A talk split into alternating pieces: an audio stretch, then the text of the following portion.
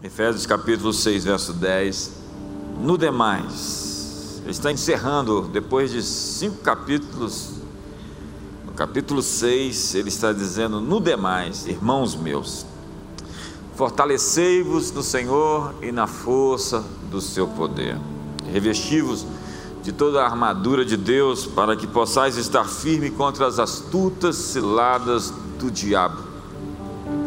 Porque não temos que lutar, porque a nossa luta não é contra carne e sangue, sim contra os principados e potestades, contra os poderes das trevas, os príncipes desse mundo das trevas, contra as hostes espirituais da iniquidade nos lugares celestiais. Portanto, tomai toda a armadura de Deus para que possais resistir no dia mau e, havendo feito tudo, ficar firmes. Estais, pois, firmes, tendo cingido os vossos lombos com a verdade, e vestida a couraça da justiça, e calçados os pés com o evangelho da paz. Tomando, sobretudo, sobretudo, o escudo da fé, com o qual podereis apagar todos os dardos inflamados do maligno Tomai também o capacete da salvação e a espada do Espírito, que é a palavra de Deus, orando em todo o tempo, com toda oração e súplica no Espírito, e vigiando nisto com toda perseverança e súplica por todos os santos. Então, essa semana eu estava em casa assistindo com minha filha o Thor Ragnarok. É. E é incrível a história a mitologia conta um pouquinho diferente, a mitologia, mitologia nórdica, os fatos realmente que narram essa última batalha, esse Armagedon nórdico. Ragnarok significa o destino dos deuses, ou o crepúsculo dos deuses. Nessa escatologia nórdica, os deuses Odin, Thor, Loki, Ti lutam contra os gigantes nascidos no caos primeval. A batalha termina em um incêndio global, a terra é submersa pelo mar, e desse caos surgem os primeiros humanos, Lif e Lif Hazir. Eles tinham o seu Armagedon, a sua batalha final, que, ao que tudo parece, não previa à frente, no futuro, mas era algo que tinha acontecido no passado. Se você estuda a mitologia grega, você vai ver uma história parecida. A guerra dos titãs, no final, os vitoriosos Zeus, Hades e Poseidon dividem os despojos. Poseidon no mar, Hades no mundo inferior e Zeus no mundo superior. Ele se torna o deus dos deuses. A cosmogonia babilônica narra uma outra história bem parecida, que é a história da batalha de Tiamat contra Marduk. Marduk é o principal deus da Babilônia antiga, e ele vence a guerra e com o sangue de Tiamat estende os céus e a terra, e tem toda uma história interessante por detrás dessa, dessa mitologia. Eles começam dizendo: no princípio era um caos aquoso, um caos aquoso Sugere a você alguma coisa parecida no livro de Gênesis, que a terra era sem forma e vazia, havia trevas sobre a face do abismo e o Espírito de Deus pairava sobre a face das águas? É incrível porque para os babilônios houve um caos: caos, água, escuridão e bagunça. Água. Para os nórdicos, em seu Armagedon, o mar inundou tudo e depois surgem os primeiros humanos. É. Para os gregos, uma guerra contra os titãs que ficaram presos naquilo que eles chamavam de tártaros. Tártaros é a expressão, é a mesma linguagem bíblica que Pedro usa lá no capítulo 2, verso 4 da sua segunda carta para falar sobre os anjos que não guardaram seu domicílio e foram presos em algemas eternas, em trevas exteriores. Para eles, monstros terríveis estavam presos em algemas eternas em abismos de trevas. É a mesma discussão também que Judas abre falando sobre isso no seu é, livro, no verso número 6, que anjos que se perderam e estão presos em algemas eternas. Se você vê o relato do dilúvio, ele é discorrido, ele é citado de maneira diferente por sensibilizações primitivas. E há tantas outras histórias que se parecem com a narrativa bíblica. É incrível porque o diabo não cria, ele só copia. E o que a gente sabe é que ele é obsessivo em imitar tudo que Deus faz. A palavra mentira é a palavra pseudo. Se você tem uma Mona Lisa muito parecida com aquela Mona Lisa original, ela vai enganar melhor aqueles que não têm olhos que consigam ver as nuances, as diferenças. O ponto é que toda história humana é, deve ser entendida em três fases: criação, queda e redenção. Criação é como tudo começou, de onde viemos. Queda, o que é que deu errado? Existe algo errado em nosso mundo. Qual é a fonte do mal, do sofrimento? Redenção.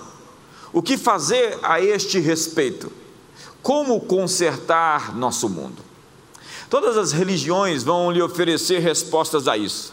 Elas vão ter criação, queda e redenção. Até mesmo as religiões políticas, as religiões seculares, como diria Voegelin, é, vão oferecer para você criação, queda e redenção. A história vai ter que se repetir, porque por criação nós temos que entender qual é o ponto de partida, aquilo que chamamos de T0, o tempo zero. Imagine que em algum momento não havia tempo. E no princípio era o Verbo, e o Verbo estava com Deus, e o Verbo era Deus. Então, quando se identifica algum princípio ou força na criação como causa autoexistente de tudo, essa realidade última se torna Deus. Para os gregos antigos, essa realidade era matéria, porque ela era eterna. E a matéria era má, porque o, Existia um gnosticismo em cima disso, a história do demiurgo e etc. Mas esse não é o meu ponto. O que quer que se aceite como algo autoexistente é, em essência, o que é divino e, portanto, controlador de tudo que vem depois.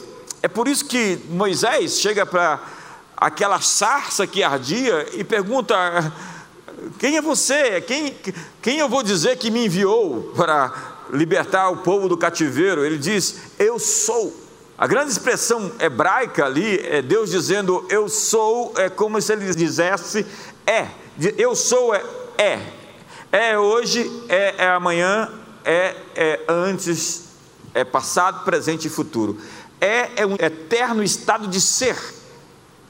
Então, quando Deus diz eu sou, Ele é o autoexistente e o causador de tudo que existe. Algo assim tem que ser autoexistente em si mesmo, e daí aquelas perguntas estúpidas: quem foi que criou Deus? De onde ele veio? Quando ele nasceu? Para ser Deus, ele tem que existir por si mesmo. Obviamente que para ser Deus, ele tem que ser eterno. Ele não surgiu em nenhum momento da história. Ele é a causa não causada, a fonte de tudo mais que existe. Tem que haver algo ou alguém de quem todas as outras coisas dependem para existir, e a isso responde Colossenses capítulo 1, verso 15, eu quero ler com você. Falando de Jesus, ele diz: Ele é a imagem do Deus invisível, o primogênito de toda a criação, pois nele, nele foram criadas todas as coisas, nos céus e sobre a terra as coisas visíveis e invisíveis, sejam tronos, sejam soberanias, quer principados, quer potestades, tudo foi criado por meio dele e para ele. Tudo nele subsiste. Ele é antes de todas as coisas. Ele é o cabeça do corpo da igreja, ele é o princípio, o primogênito dentre os mortos, para em todas as coisas ter a primazia, porque aprove a Deus que nele residisse toda a plenitude. Para os gnósticos antigos, Deus tinha se emanado, tinha se feito aos pedaços, e quanto mais próximos da emanação principal, do lugar de onde se originou esse despedaçar divino, mais divino era aquilo. Quanto mais longe fosse, menos divino era. O que o apóstolo Paulo nesse texto está dizendo é que Deus não se emanou coisa nenhuma. A plenitude de quem Deus é está em uma pessoa. É aquele que estava no mar andando sobre as águas, e Pedro disse: Quem é você? É um fantasma. E ele repetiu a expressão da sarça: Eu sou. Ele disse: Eu existo antes de tudo, eu sou o Alfa, eu sou o Ômega, eu sou o princípio, eu sou o fim. É aquela mesma situação onde 600 homens vieram prendê-lo. Entenda que Jesus estava ali no Getsemane, nós já estivemos naquele lugar diversas vezes. Existem árvores que testemunharam aquilo, algumas oliveiras, aquele episódio. E quando aqueles 600 homens chegam com Judas, e Judas o, o, o interpela, né, o beijando, ele diz: A quem buscais? A quem procurais? E eles dizem a Jesus, o Nazareno. Então Jesus disse: Eu sou. E aqueles 600 homens caem no chão, diz o relato bíblico. As Escrituras dizem que ao dizer eu sou, todos os homens caíram. Eles se levantaram outra vez e Jesus se adiantou e disse: A quem buscais? A quem procurais?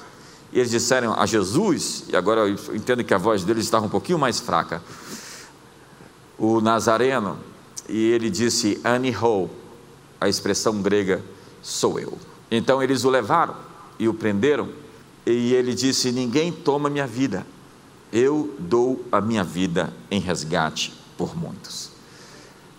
Há um Criador, obviamente, tudo isso não é um acidente e houve alguma coisa na história chamado queda. Nós chamamos isso biblicamente do pecado original. Nossos pais primitivos comeram de um fruto que não era uma maçã. Era outra coisa que nós não sabemos até hoje do que se trata. Colocaram a maçã porque ela é vermelhona, bonitona, desejável, aquela coisa toda que você sabe mas definitivamente o fruto da árvore do conhecimento do bem e do mal não era uma macieira. Se você acreditou nisso a vida inteira, desculpe te frustrar. Todos nós nascemos em um mundo caído, há algo errado em nosso mundo. O que aconteceu? E qual é a extensão disso que aconteceu?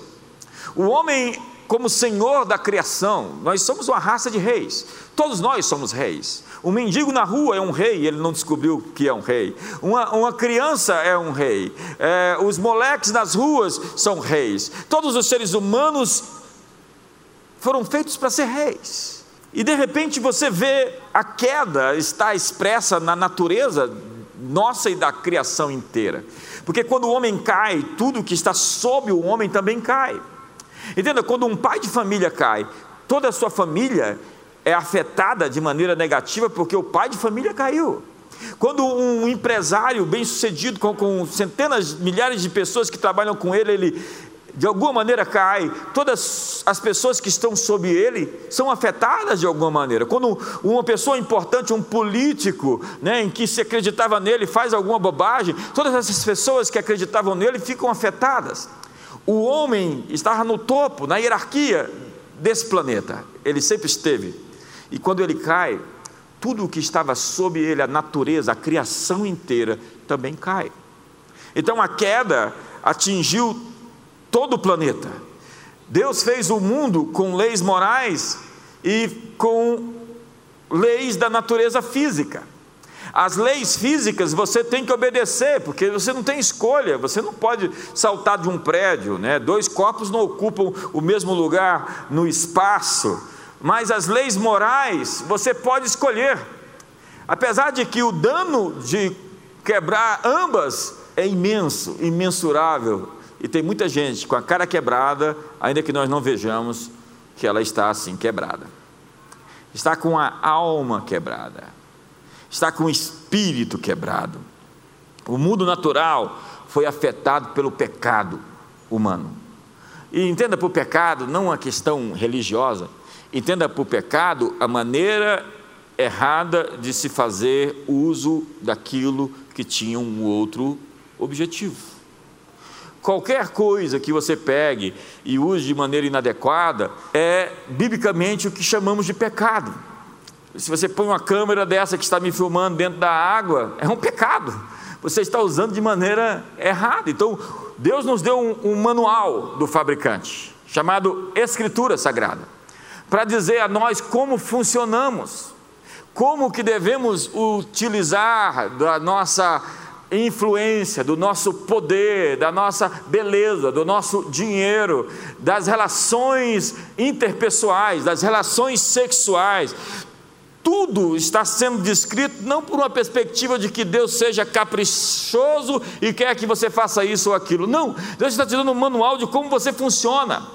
E se você quebra esse manual, você se quebra.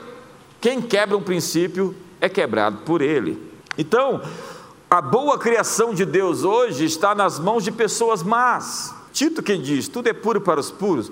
É Paulo quem diz aos romanos: Eu estou convencido por Cristo que nada é impuro em si mesmo, a não ser para aquele que assim a considera, mas bem-aventurado é o homem que não se condena naquilo que aprova.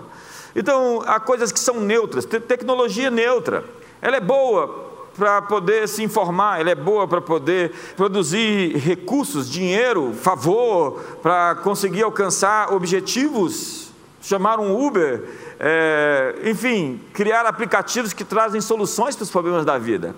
Mas a tecnologia pode se tornar uma coisa má na mão de pessoas más. O dinheiro é neutro. O dinheiro pode comprar comida, pode comprar remédio, pode comprar tanta coisa boa. Mas na mão de pessoas más, o dinheiro pode comprar drogas e pode fazer-se uso do dinheiro de maneira iníqua. Ou seja, as coisas que Deus fez são todas muito boas. Deus chamou a criação e disse: tudo é bom. Ei, a picanha é boa, mas se você comer demais, Todas as coisas existem por causa de vocês. Tudo me é lícito, disse Paulo, mas nem tudo me convém, ainda mais as coisas que eu me deixo dominar por elas. Qualquer coisa que você se deixa dominar por ela é uma coisa que te escraviza, que te domina, e você não foi feito para ser dominado, senão para dominar a criação. Então eu paro de fumar quando eu quiser, pare, eu quero ver. E eu paro de xingar quando eu quiser, então pare, eu quero ver. Nós somos senhores da criação, fomos feitos assim livres. E tudo aquilo que você não consegue dominar, te escraviza, te domina, rouba a sua liberdade. Liberdade é não fazer aquilo que você gostaria de fazer e que é errado. Eu acho que você entendeu. Alexander Solzhenitsyn disse: a linha que separa o bem do mal não passa por estados, nem por classes, nem por partidos políticos, mas pelo coração humano. Entenda, um Deus bom fez o um mundo bom, mas o pecado tornou o mundo imperfeito. Então vamos para a terceira fase, que é a redenção. Houve uma criação, houve uma queda. Então vamos voltar e colocar tudo no lugar. Toda a criação foi sujeita à queda e toda a criação será redimida. Essa é uma grande notícia. E essa redenção começou já no ano 33 da nossa era, quando um homem deu a sua vida pelo resgate de toda a humanidade. O Filho de Deus se fez carne. Emanuel, Deus conosco. Então, Romanos capítulo 8, verso 19 diz: A ardente expectativa da criação aguarda a revelação dos filhos de Deus. Veja que texto. Pois a criação está sujeita à vaidade ou à corrupção não voluntariamente, mas por causa daquele que a sujeitou, na esperança de que a criação seja redimida do cativeiro. A criação está em um cativeiro da corrupção para a liberdade da glória dos filhos de Deus. Porque nós sabemos que toda a criação a um só tempo geme e suporta angústias até agora. E não somente ela, mas também nós, que temos as primícias do Espírito, igualmente gememos em nosso íntimo, aguardando a adoção de filhos a redenção dos nossos corpos. Quando você nasceu de novo em Cristo Jesus, espero que você tenha nascido, você teve o seu espírito regenerado. Você entra num processo de transformação da alma, que é mente, emoções e vontade, e o seu corpo fica destinado a ser glorificado ou ressuscitado no dia da ressurreição dos mortos. E o que a Bíblia está dizendo nesse texto é que a criação aguarda a revelação dos filhos de Deus. Essa não é uma era mais para gente medrosa, cristãos frágeis e com medo. Essa é uma era para os filhos de Deus que vão se revelar, pequenos Davis que vão matar todos os Golias, que vão ver um gigante e falar: Esse é meu, não, esse é meu, pega outro porque aquele ali é meu. Quantos querem matar seus gigantes em nome de Jesus? Então o ponto é: a redenção, o que chamamos de redenção, é simplesmente retomar o propósito para o qual originalmente fomos feitos, criados. A redenção como disse, começou há dois mil anos atrás o grande êxodo de toda a humanidade. Veja que todos aqueles escritos do Antigo Testamento descrevem uma realidade muito maior. Os judeus saíram do Egito, eles estavam cativos, fizeram a sua travessia. E Paulo diz que todos nós, semelhantemente, estamos fazendo essa travessia. A pedra é Cristo, o mar é o batismo. Então ele descreve tudo aquilo que aconteceu com eles como um simbolismo, como que uma espécie de tipificação da realidade espiritual que todos nós iríamos enfrentar. A humanidade inteira está tendo a sua saída da escravidão. Ele nos transportou do império das trevas para o reino do Filho do seu amor, no qual temos a redenção, a remissão dos pecados. A grande palavra do século I, mais doce, mais linda para um escravo, era a palavra redenção. Entenda que no Império Romano eles tinham uma faixa de um pouco mais de um terço de pessoas que eram escravas. Porque os romanos conquistavam tudo, eles eram um império de ferro, eles atropelavam, eles passavam o trator, o rolo compressor. E quando eles faziam isso, normalmente eles pegavam as pessoas que resistiam e tornavam elas escravas. Então era comum você chegar nos mercados, que eram chamadas de agoras, e ver pessoas sendo vendidas. Havia milhares de pessoas ali sendo oferecidas para serem compradas. Eu, eu mesmo já estive é, em alguns cemitérios arqueológicos onde eu vi essas agoras. É incrível lugar. Pensar que tinha gente enjaulada ali, pronta para ser vendida, é um negócio incrível de se imaginar que nós vivemos essa era. E a palavra redenção tinha o significado justo de tirar a pessoa da escravidão para nunca mais ser vendida outra vez. Era isso que significava redenção, libertar a pessoa da sua condição de escravidão. E é por isso que Paulo fala: Cristo vos libertou, permaneçam livres, não se submeta a julgo nenhum de escravidão. É por isso que João diz: se o Filho vos libertar, verdadeiramente sereis livres. Libertar do quê? Libertar de você mesmo do seu ego, libertar de tantas coisas que eu poderia aqui afirmar, libertar dos seus ídolos, porque os ídolos modernos são um pouquinho diferentes daqueles ídolos antigos. Toda a criação está sendo liberta do seu cativeiro, mas isso não é uma coisa fácil de acontecer. Isso é um processo de milênios que está acontecendo ao longo da história. E isso é um processo que exige alguns Ragnaroks, alguns Armagedons, algumas batalhas, alguns enfrentamentos, alguns tremores de terra. É Paulo, na verdade, o escritor de Hebreus e também o profeta Ageu que diz que tudo que pode ser abalado será abalado, para que somente as coisas inabaláveis permaneçam de pé. Quantos sentiram a cadeira tremer aí? Você está vendo nesse ano especialmente as coisas bem tumultuadas. Você sabe que existem situações bem complicadas ocorrendo em tempo real agora. E eu quero dizer para você que elas vão tremer um pouquinho mais. E por que você não está feliz? Se você faz parte daqueles que estão firmes, como Sião, que não se abala e permanece para sempre, você não tem que estar com medo.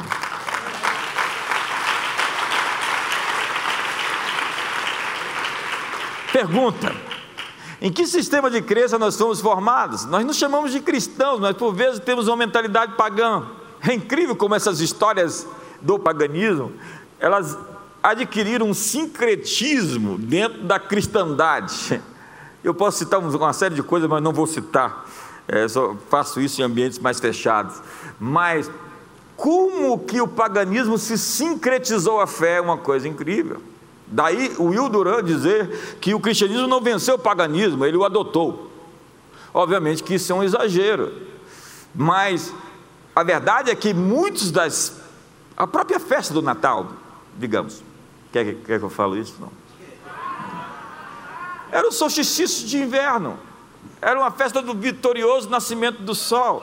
Os cristãos não celebravam o Natal, o nascimento de Jesus, celebravam a morte, a Páscoa, a sua ressurreição, celebravam a sua vitória sobre tudo mais. Esse costume é um costume oriundo do paganismo. Mas nós o abraçamos aqui, não no sentido de adorar Tamuz e, e Semiramis, ou Osíris e, e, e Horus, como as divindades primitivas. Nós o adotamos no sentido de que, já que se celebra o dia do nascimento do Filho de Deus, vamos fazer valer e vamos adorá-lo da forma como ele realmente merece ser honrado. Pergunta: em que ambiente religioso nós somos plasmados? O que eu vejo de cristão com a mentalidade pagã é uma coisa incrível. Apesar de ter nascido de novo, muitos de nós continuamos pensando como pensam os pagãos. Ao que nos parece, uma parte do paganismo influenciou a nossa teologia, e já se dizia que a filosofia grega entrou fortemente dentro da nossa teologia. A ideia de que uma série de eventos nos conduzem ao fim do mundo, a ideia é que nunca haverá um fim do mundo, haverá um fim de um tempo chamado século ou aion, e não o fim do cosmos. O cosmos não terminará, terminará a era Jesus é o Senhor dessa presente era e da vindoura. O príncipe deste mundo, ou seja, dessa era, foi expulso. Jesus venceu Satanás, venceu os poderes, despojou os principados e potestades, os expôs à vergonha, ao desprezo, à ignomínia, cravando o nosso escrito de dívida que era contrário a nós, inteiramente em sua cruz. E nós estamos vivendo o fim de uma era, e o fim dessa era é muito conturbado. Porque os inimigos ou os que eram detentores da era, os que se achavam senhores da era. Eu acabei de ler o texto aqui. A nossa luta não é contra carne e sangue, sim contra principados e potestades, contra os poderes deste mundo tenebroso, contra as forças espirituais do mal nas regiões celestiais. Ele está falando de entidades, forças espirituais que operam no sentido de impedir o Deus desse século cegou o entendimento dos incrédulos para que não lhes resplandeça a luz do Evangelho. E eu vou falar um pouquinho mais sobre isso mais na frente. Agora, Nesse momento, nós estamos imersos numa era de incertezas. Como será 2021? Se alguém disser para você como será, duvide. Ninguém sabe como será 2030. Nós vivemos em um momento crítico, onde parece que a guerra e o conflito vão aumentar ao nosso redor. Alguns já derretem, desmaiam, só de falar isso. Ei, o Senhor dos Senhores, o Mestre, disse: No mundo tereis aflições, mas tende bom ânimo.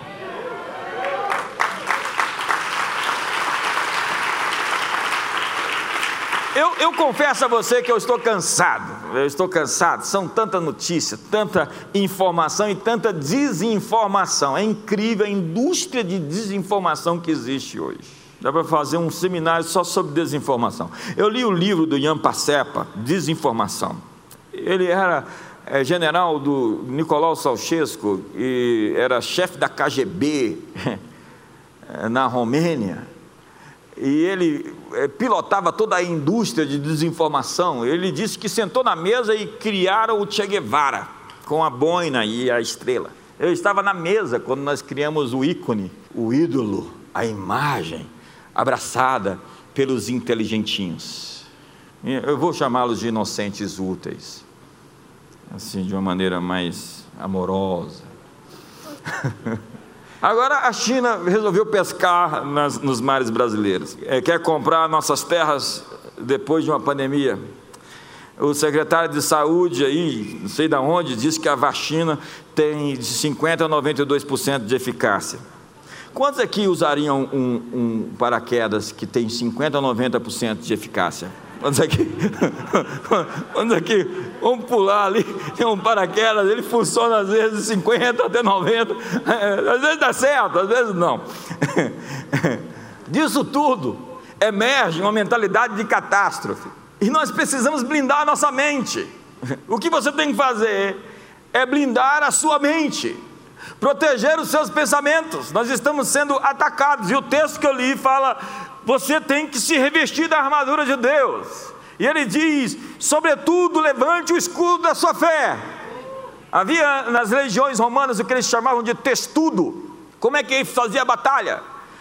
É, os romanos tinham um, um, um escudo que não era redondo, tipo o Capitão América. Desculpe frustrar você de novo. A espada romana era pequena, parecia mais uma, uma faca. E o escudo deles era cerca de um metro e meio por 90 de largura. E era uma coisa que eles faziam para fechar em bloco contra os ataques dos bárbaros, quando eles assim os enfrentavam. Então eles cercavam todos em posição de batalha à, à frente, e quando eles vinham, eles estavam todos fechados em bloco e enfiavam a espada pelo meio. E quando as flechas vinham, eles fechavam tudo. Diz que essa era a maior força do exército romano. Isso lhes garantiu uma, uma diminuição muito grande nas baixas nas guerras. Eles eram o império do ferro, passava, atropelava, passava por tudo, mas eles tinham um escudo. E Paulo usa a figura daquilo que é chamado escudo dos romanos, com a própria palavra, que significa porta. Eles tinham uma porta na frente deles, como a expressão do que nós temos que ter diante de nós, contra as flechas inflamadas, porque eram flechas acesas. O escudo era feito de madeira com camadas de é, pele de animal que eles molhavam e quando as flechas eram atiradas não tinham poder de fogo. Então Paulo está falando, sobretudo, levante esse escudo da fé contra os dardos inflamados que querem atingir você, seus pensamentos, suas ideias. Ele está falando, você precisa de uma armadura e nessa armadura que eu disse, cinturão da verdade, coraça da justiça, é, calçados da paz, escudo da fé, capacete da salvação, espada do Espírito, não existe nada para as costas, porque fugir não é opção. Nós somos um exército em avanço. Nós estamos seguindo para frente. Nós não temos medo porque nós permanecemos e pertencemos a um reino inabalável. A vida cristã é uma guerra em avanço. A próxima vez que perguntar para você como é que você está, diga: estou avançando. No meio dessa situação toda em 2020, nós abrimos algumas igrejas. Nós não deixamos de crescer, nós não deixamos de investir, nós não deixamos de prosperar, nós não deixamos de nos desenvolver. Na verdade, eu posso falar para você que esse ano de 2020, interiormente eu cresci mais um pouquinho do que os outros anos. Porque crescer não é uma opção, nós somos feitos para nos desenvolver, fomos chamados para o desenvolvimento, e se você não cresce, você vira uma aberração, fica amargo.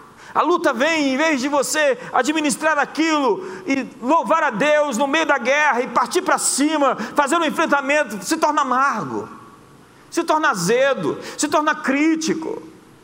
As batalhas vêm nos refinar, Há um sentido nisso tudo que está acontecendo na humanidade.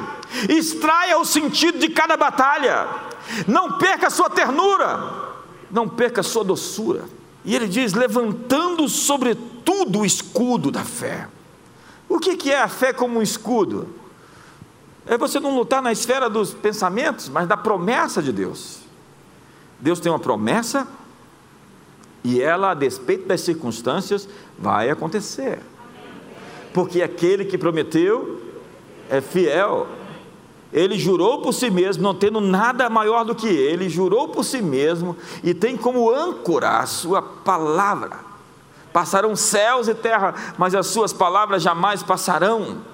Você tem uma armadura especial para mantê-lo saudável no meio da pressão. E a ideia é manter-se saudável, porque tem muita gente que adoece. Tem muita gente que se perverte. Tem muita gente que se torna um apóstata. Eu, nessa jornada, eu já vi tanta gente mudar de lado. E por muitas razões, por muitos motivos. É, o cinema explica bem isso, né? O Darth Vader é aquele menininho que, por conta da perda da esposa no parto, se revolta e se torna um Sith, um monstro. Há muitas pessoas com motivos para se tornar um monstro, para fazer a opção de se tornar um aliado do lado negro da força.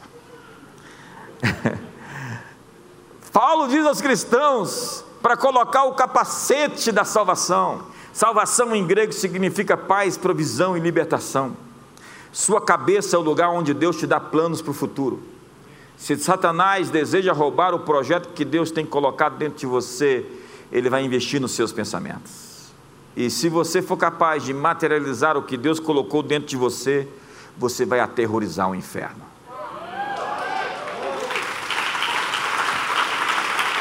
A ordem de Paulo é: proteja sua cabeça. Ei, proteja seus pensamentos. Proteja suas ideias. Tome o capacete da salvação. Ele diz: tenha uma mentalidade saudável, porque a palavra salvação é sozo. E sozo significa saúde. Ele diz: tenha uma mente saudável. A grande chave da vida é ter um mindset, uma mentalidade saudável.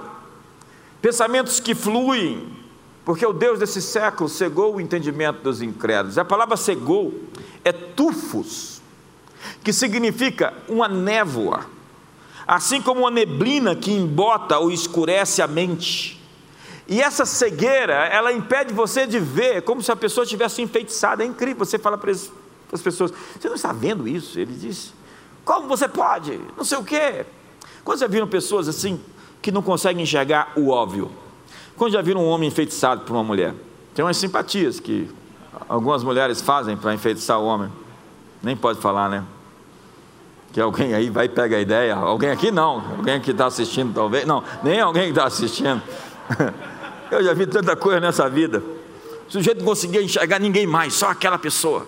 Falei, ei, ei, ei, ei, vamos lá. Ah, mas eu casei com ela, agora só consigo enxergá-la. Tá certo. Faça seu dever de casa. Mas essa coisa do feitiço é uma incapacidade de enxergar a realidade. Alguém enfeitiçado é alguém que enxerga um pedaço de algo e ainda por vezes distorcido.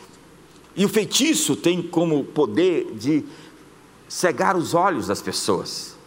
E a Bíblia diz que a humanidade está cega. E aí vem o profeta Isaías, eu gosto tanto desse texto. Pedi para os pastores orarem essa semana com base nesse texto. Descobrirá nesse monte o véu que cobre todas as nações, a coberta que cobre todos os povos. O livro de Apocalipse vai falar sobre um pergaminho se enrolando, o céu se enrolando como um pergaminho. Como que se a realidade fosse mostrada quando algo é retirado que impedia a expressão deste algo, dessa verdade. Então, pessoas saudáveis interpretam contextos, analisam e têm várias referências. Agora, pessoas com a rigidez mental, elas estão programadas para aquilo e não conseguem analisar mais nada. Elas são robotizadas. Elas simplesmente foram programadas. Elas são soldadinhos de chumbo elas têm um pensamento único e uma visão que se tornou viseira.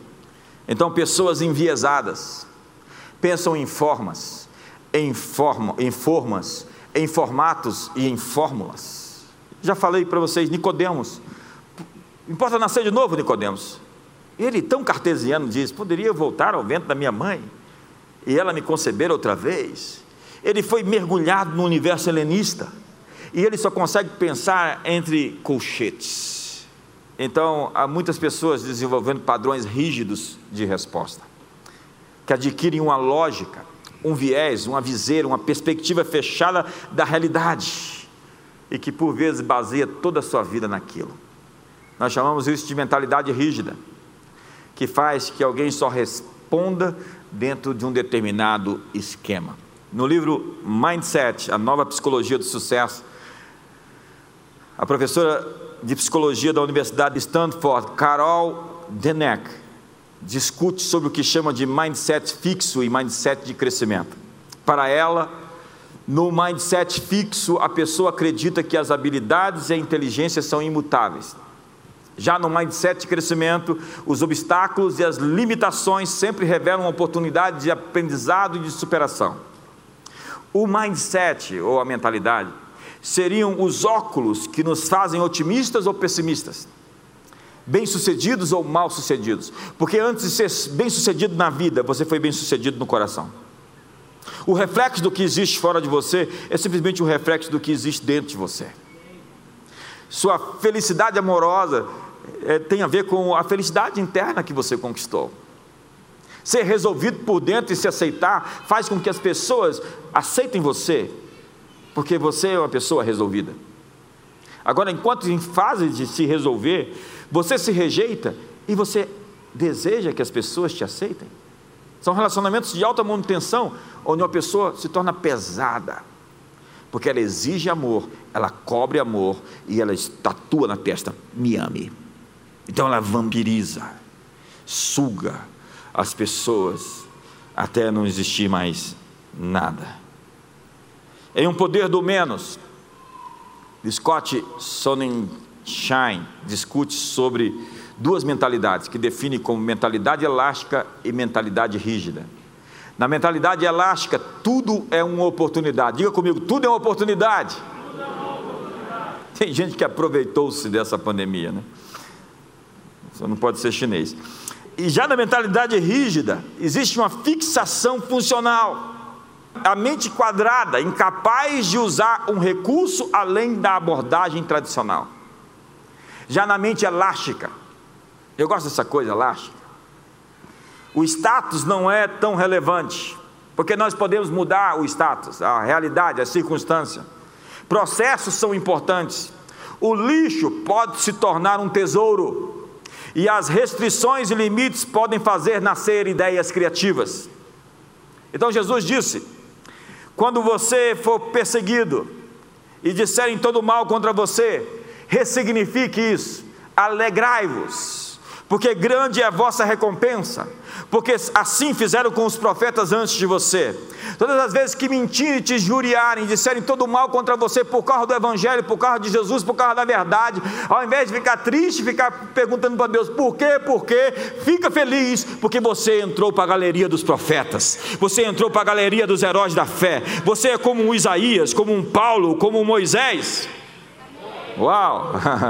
Daniel, a princípio pensou que era um cativo na Babilônia mas na visão de Deus ele era um missionário que iria transtornar a Babilônia inteira. Aquele menino, mais seus três amigos, viraram a Babilônia de cabeça para cima. É incrível o que Deus pode fazer com adolescentes cheios do Espírito Santo. Paulo ressignificou suas algemas. Ele disse: Eu sou prisioneiro de Cristo, não é de Roma, não é de Nero, não. Foi Cristo que me colocou aqui. Nero não tinha esse poder para me prender. José foi vendido como escravo mas não sabia que tudo aquilo fazia parte de um plano maior de Deus com maiores recompensas. Diga assim: plano maior. Não, não, acho que você não entendeu. Diga assim: plano maior. Pense em alguma coisa ruim que você viveu esse ano, diga plano maior. Plano maior. Pense em qualquer coisa ruim que lhe aconteceu e diga plano maior. Deus tem um plano maior em qualquer coisa que você tenha vivido, Ele tem uma recompensa pelos seus sofrimentos, pela sua dor. Eu gosto de um texto que diz: Reconhece o Senhor em todos os teus caminhos. Reconhecer a Deus e dizer: Deus, onde é que o Senhor está nisso? Onde é que o Senhor está nessa situação? O Senhor, o Senhor está em algum lugar, eu preciso te ver. Porque Deus sempre está, Ele está ali, apesar de você não enxergar. Deus está se movendo, Ele faz seu caminho na tempestade. Então é preciso dar perspectiva e finalidade para os obstáculos que encontramos. Existe um efeito potencial por detrás dos seus problemas. Deus nos ajuda a crescer, nos dando desafios que estão além do nosso conjunto de habilidades. A luta foi enviada para nos refinar, para nos transformar. Algumas pessoas na sua vida são como um exercício para a manifestação do fruto do Espírito Santo. Nós aqui, pastores, dizemos: Algumas pessoas nós tratamos, outras elas nos tratam. Existe um favor chegando sobre você. Existe mais favor chegando sobre sua vida. Essa é uma boa notícia. Eu acho que você devia estar feliz porque o favor está vindo. A graça está vindo. O livramento está chegando. Então você começa a achar graça nas relações com pessoas tensas. Uma vez que o caminho do homem agrada a Deus, o Senhor faz com que até seus inimigos tenham paz com ele. Então os adversários se tornam oportunidades. Quantos estão felizes porque o adversário está se tornando uma plataforma. Então veja aquela pessoa de maneira diferente. Abençoe a sua vida. Ela pode ser um presente de Deus para você. Transforme as suas crises em oportunidades de crescer. Porque Romanos capítulo 8, verso 28, Deus faz com que todas as coisas contribuam juntamente para o bem dos que o amam. Então Deus vai pegar o conjunto, Deus vai pegar todas as situações, vai pegar o emaranhado, aquele grande tapete cheio de muitas peças, aquele quebra-cabeças, aquelas coisas que pesam sobre o seu coração, as sombras dos arrependimentos passados, as falhas, as dores, os traumas. Tudo isso vai se tornar um conjunto harmônico, criando uma plataforma de crescimento e de prosperidade. Todas as coisas cooperam para o bem dos que o amam, incluem as decisões erradas, as infelicidades, os dramas, as crises na sua história. Deus quer resgatar a sua história. Sua vida é uma bela tapeçaria o Senhor está pegando tudo que o inimigo lançou contra você e tudo que você fez contra si mesmo, está agora tecendo juntos um belo tapete. Deus está costurando algo. Ele está construindo um futuro, ele está pintando um quadro. Eu, eu estou vendo Deus pintando um quadro. Ele se chama 2021. E eu termino dizendo: nós estamos sendo puxados para um novo movimento. É como se o futuro estivesse nos chamando, como uma força, como um imã. Eu sinto isso forte. Você ainda não está devidamente conectado com o que deveria estar, mas você está sendo atraído. Nós estamos sendo preparados para isso. Todo esse tempo é um tempo de preparação. Você está sendo equipado. A dor e o sofrimento não são desperdícios. Faz parte do seu treinamento. Você, ter, você já tem mais músculos emocionais. Você suportou mais carga. Você levou mais peso. Você está mais forte. E estamos todos sendo levados a um lugar onde nunca estivemos antes. O lugar para onde estamos indo, nós nunca estivemos antes nele. Estamos em um realinhamento divino. E a palavra-chave não é catástrofe ou tragédia. Não existe nem tragédia no antigo hebraico. Deus tem uma palavra para essa nova década: restauração. É, os céus o retêm até o tempo da restauração de tudo, porque o grande princípio é que no meio dessa bagunça toda, Deus está construindo algo. É verdade. Deus está construindo no meio da desordem. Mas para isso, para restaurar, ele vai derreter com fogo. É. E isso dá sentido a essa bagunça toda. Um monte de coisa vai derreter. Há coisas que você viu que você não vai ver mais, vão desaparecer. Salmo 37 vi o ímpio prosperar no seu caminho, passei, ele não estava mais lá. Há coisas que vão desaparecer, há conglomerados, há corporações, há metacapitalistas. É, é, é, eu vou falar sobre isso ainda, só um minuto. Nós estamos tendo uma reconfiguração planetária. Quando eu falo de redenção, eu falo que Deus está dizendo: esse planeta é meu, e eu resolvi enviar meu filho para que o meu reino viesse sobre ele.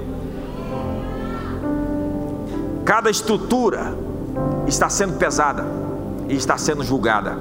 Sabe, agora falam de um grande reset para 2021. Mais uma imitação, mais uma pseudo. Eu estou dizendo sim a esse reset, mas não como alguns esperam que aconteça a prosperidade do mundo será redistribuída assim, reposicionada, e vai começar com esses metacapitalistas. Essa é uma boa palavra.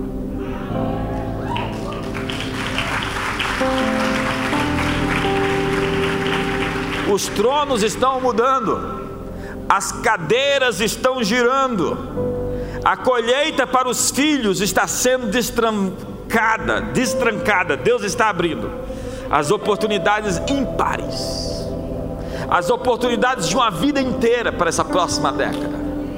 Eu fiz algumas decisões na minha vida e espero poder compartilhar com você no futuro.